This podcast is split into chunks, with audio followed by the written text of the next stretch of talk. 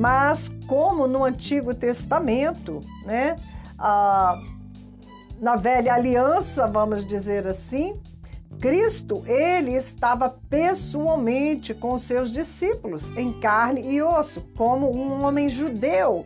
E o ministério de Jesus Cristo era ali é, circunscrito ao povo judeu. Ah, sim, me lembrei, estávamos comentando isso, porque eu tenho dito, né, repetido as palavras de Jesus quando ele disse que nós faríamos obras maiores do que a dele.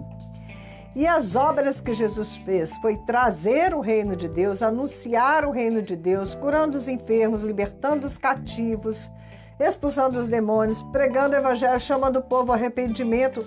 Nós sabemos, todos sabemos a obra que Jesus estava fazendo e nós somos chamados a fazer uma obra maior do que essa. Eu falei, como assim? Nós vamos ressuscitar mais pessoas do que Jesus ressuscitou? É isso que temos que fazer?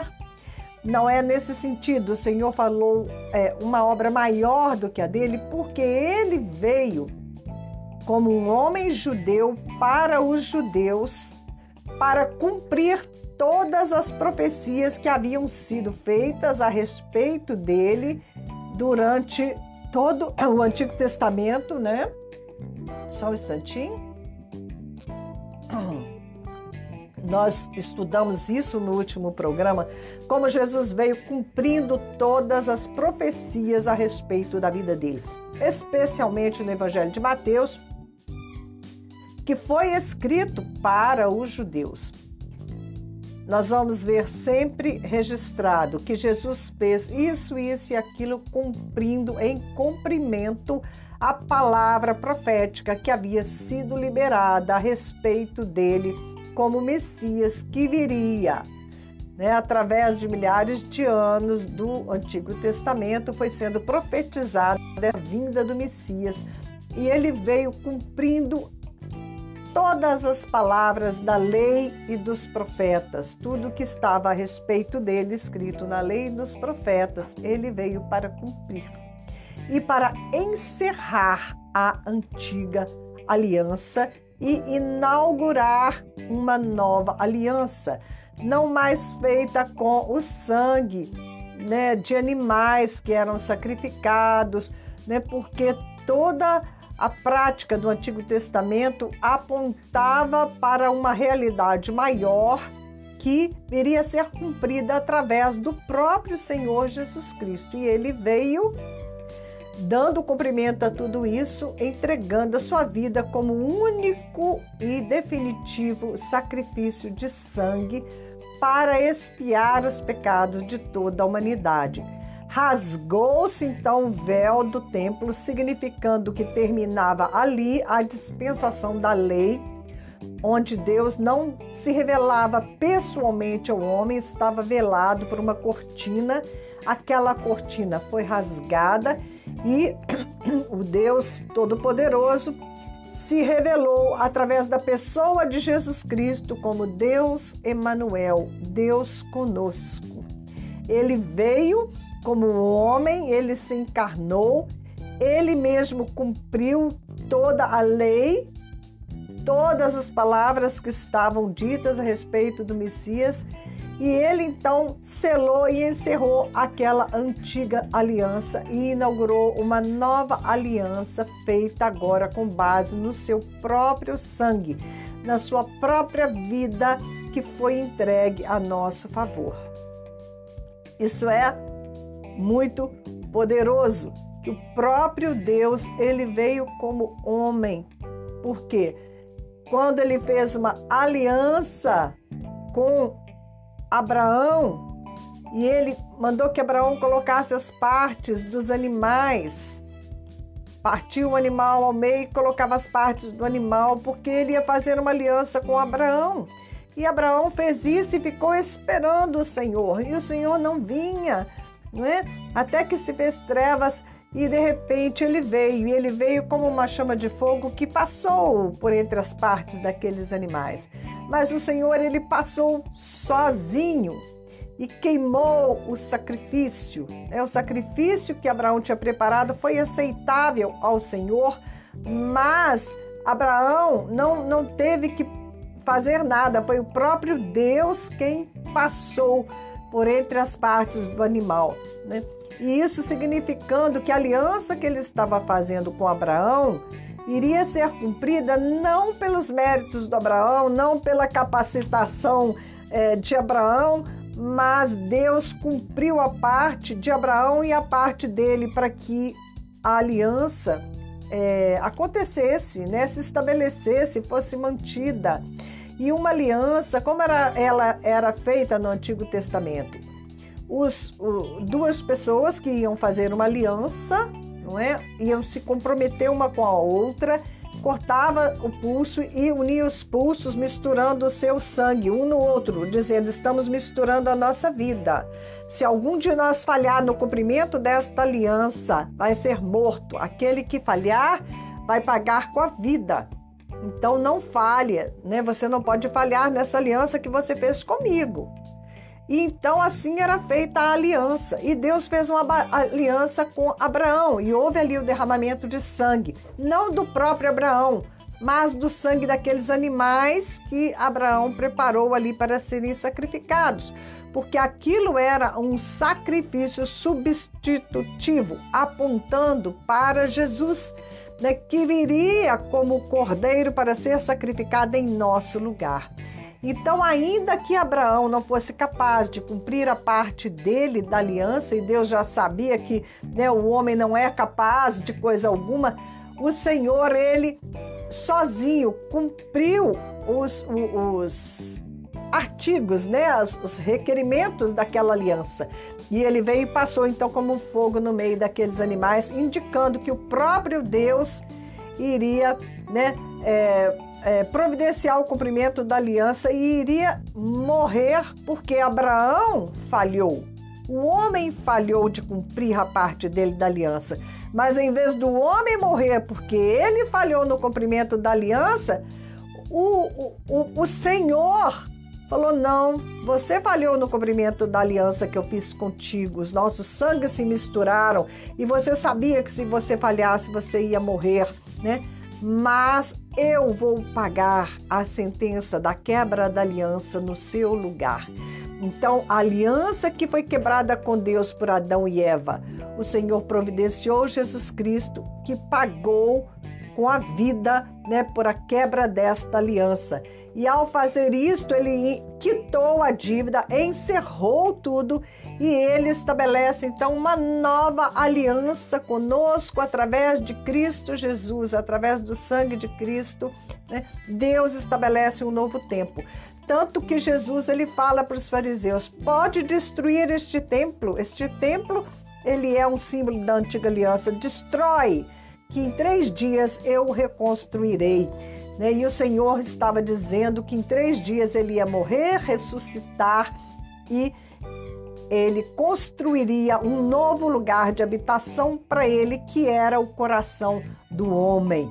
E a partir então da morte e da ressurreição de Jesus, ele veio habitar num novo templo que somos nós, os redimidos, né? Aqueles que são lavados, remidos no sangue do Senhor, que se constitui então o um novo templo aonde ele vem habitar e dali se estabelece uma nova aliança. Antes a aliança era com o povo judeu e ali foi encerrado, veio ele como um judeu, Jesus veio, né, como um homem judeu, encerrou aquela aliança, cumpriu tudo, pagou com a vida dele e estabeleceu um novo tempo, uma nova aliança, aonde né, os pecados foram cancelados através da morte dele. O que Adão e Eva fez foi anulado e começa aqueles que aceitam é, tudo isso que Jesus fez por eles, vão começar uma nova caminhada.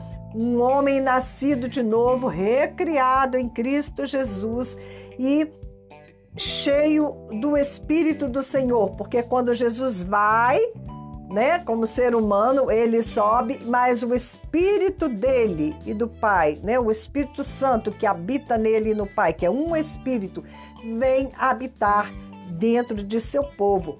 E esse Espírito que vem habitar dentro de nós, ele nos capacita ele, esse Espírito vem nos capacitando para fazer a vontade do Senhor. E aí a gente entra né, num novo tempo, porque Jesus veio para os judeus, mas ele diz para estes que são cheios do Espírito, a partir do dia do Pentecostes, né? O Espírito veio e desceu, encheu os discípulos do Senhor e Atos 1:8 se estabelece, onde Jesus disse: né, Recebereis o meu poder ao descer sobre vós o Espírito Santo, e vocês vão ser minhas testemunhas. Este poder vem para que vocês façam uma obra ainda maior do que a minha, porque vocês vão ser minhas testemunhas, tanto em Jerusalém como em toda a Judéia, Samaria e até os confins da terra. Agora nós temos a presença do Senhor como Espírito habitando em nós, nos capacitando a levar salvação aos gentios, a todas as nações da terra. É uma mensagem para toda a humanidade que foi resgatada pelo sangue de Cristo Jesus, que levou sobre ele os pecados do mundo inteiro. Não é? Então, é, por que é que nós não estamos ainda fazendo uma obra maior do que a obra de Jesus Cristo?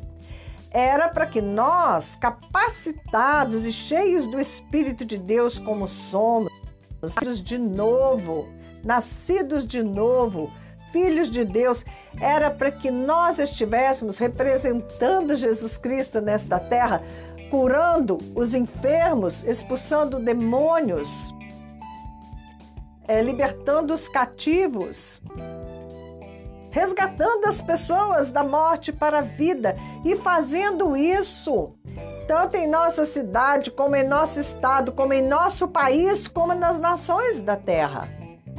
Isso é o nosso comissionamento, isso é o que devemos estar fazendo.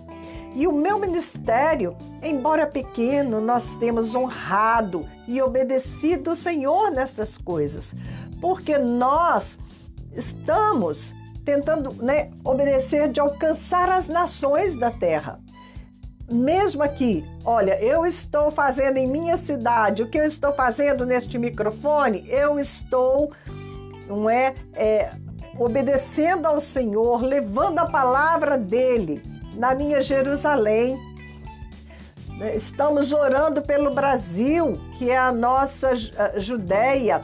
Estamos é, abençoando financeiramente, orando pela nossa Samaria, que é a Venezuela, que são os países aqui mais próximos da América Latina.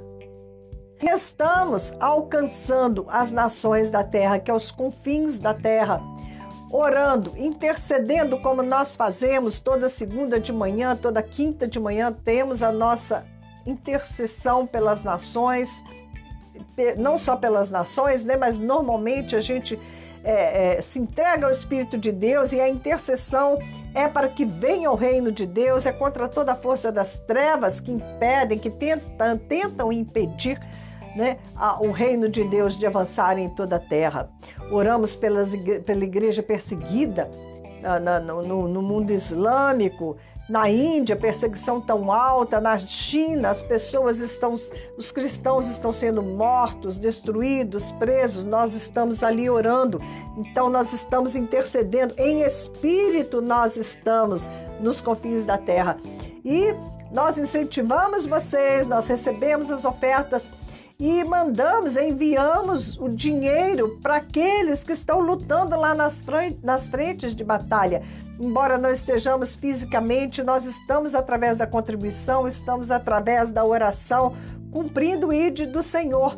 Vocês sabem que acabei de voltar, né? Exatamente a hora que começou esse vírus, o Senhor me trouxe de volta ao Brasil, mas eu estava cinco meses lá no Nepal, nas montanhas do Nepal, estava na Índia, fazendo a obra do Senhor.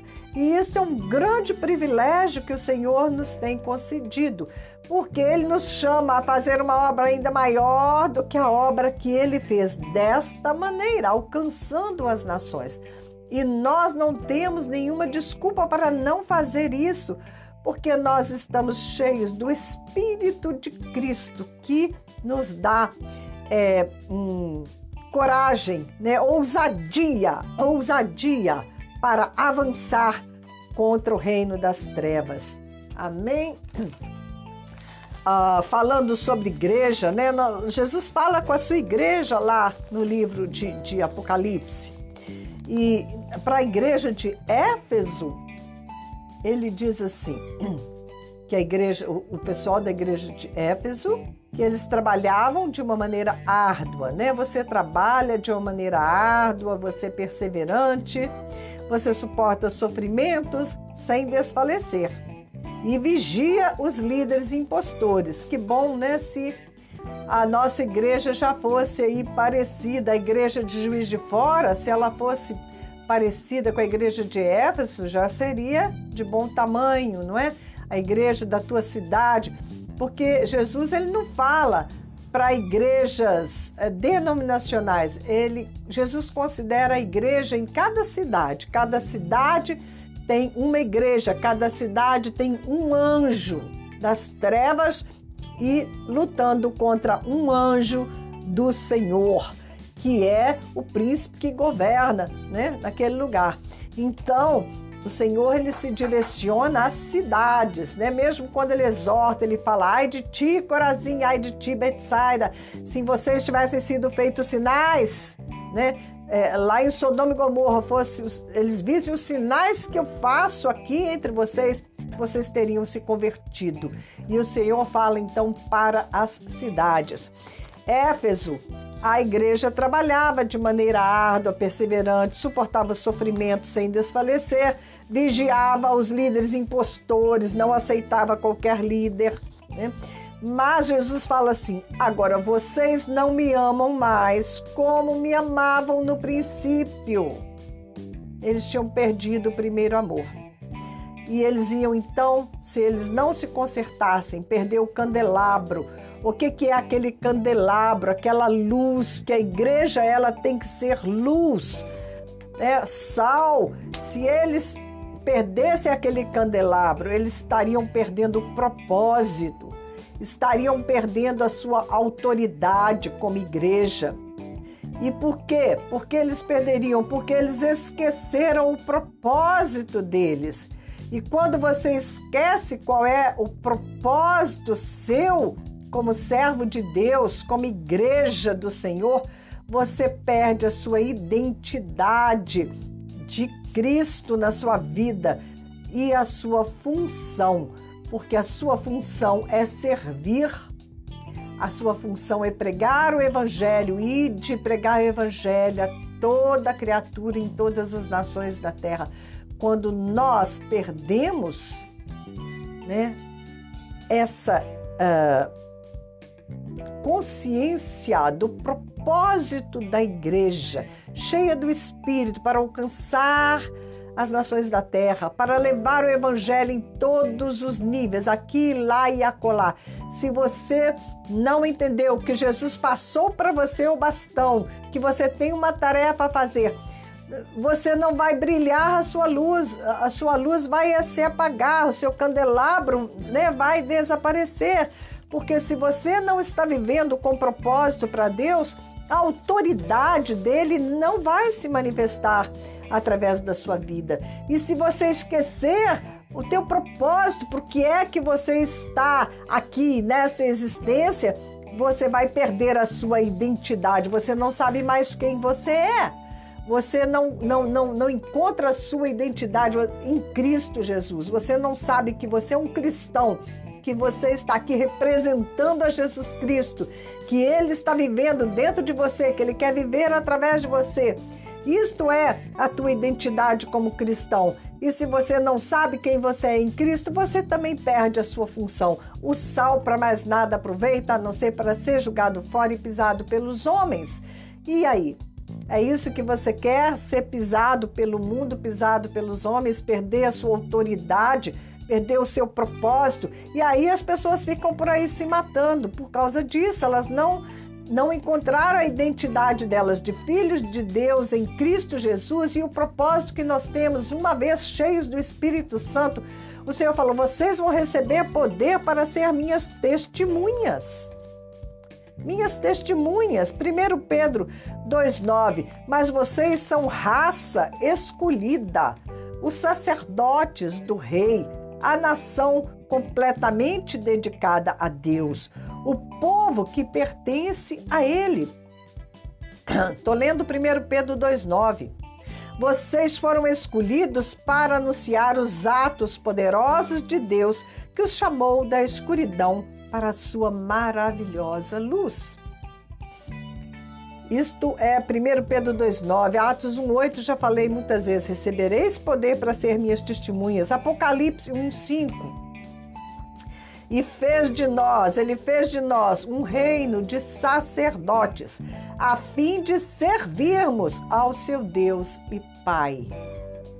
Nós somos um sacerdócio. Nós temos essa identidade de sacerdotes que ministram diante do Senhor. Somos reis que reinam com Cristo para trazer o reino dele a esta terra. Esta é a, o, o nosso propósito, a nossa identidade, né? E qual é a função? Servirmos a esta causa. Nós temos que servir a esta causa. Marcos 16, 15.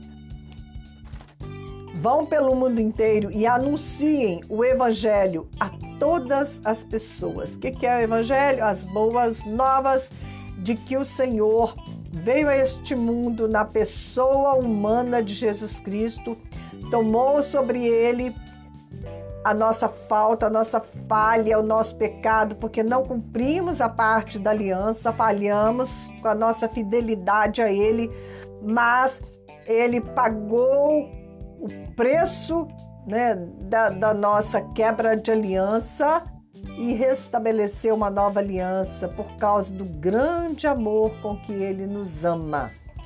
E aqueles que entram em aliança com o nosso Deus através de Jesus Cristo podem ser resgatados da sentença de morte que está sobre todo o homem desde Adão e Eva, por causa da traição deles com o Senhor. Então, nós recebemos uma identidade e nós recebemos tarefas. Nós fomos eleitos, diz a palavra. Pedro diz: nós fomos eleitos como um sacerdócio santo. Nós vamos ter eleições, a, me parece que é mês que vem, setembro, outubro, não sei aí, né? Foram remarcadas os políticos eles são eleitos para nos representar, para cumprir suas tarefas como nossos representantes.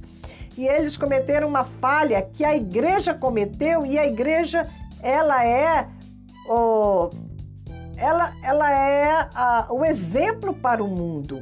E os políticos estão seguindo o exemplo da igreja. Em vez de entender que são eleitos para né, uma tarefa a cumprir, eles acham que eles são elites. Não, nós somos uma elite. Nós podemos viver nababescamente como reis.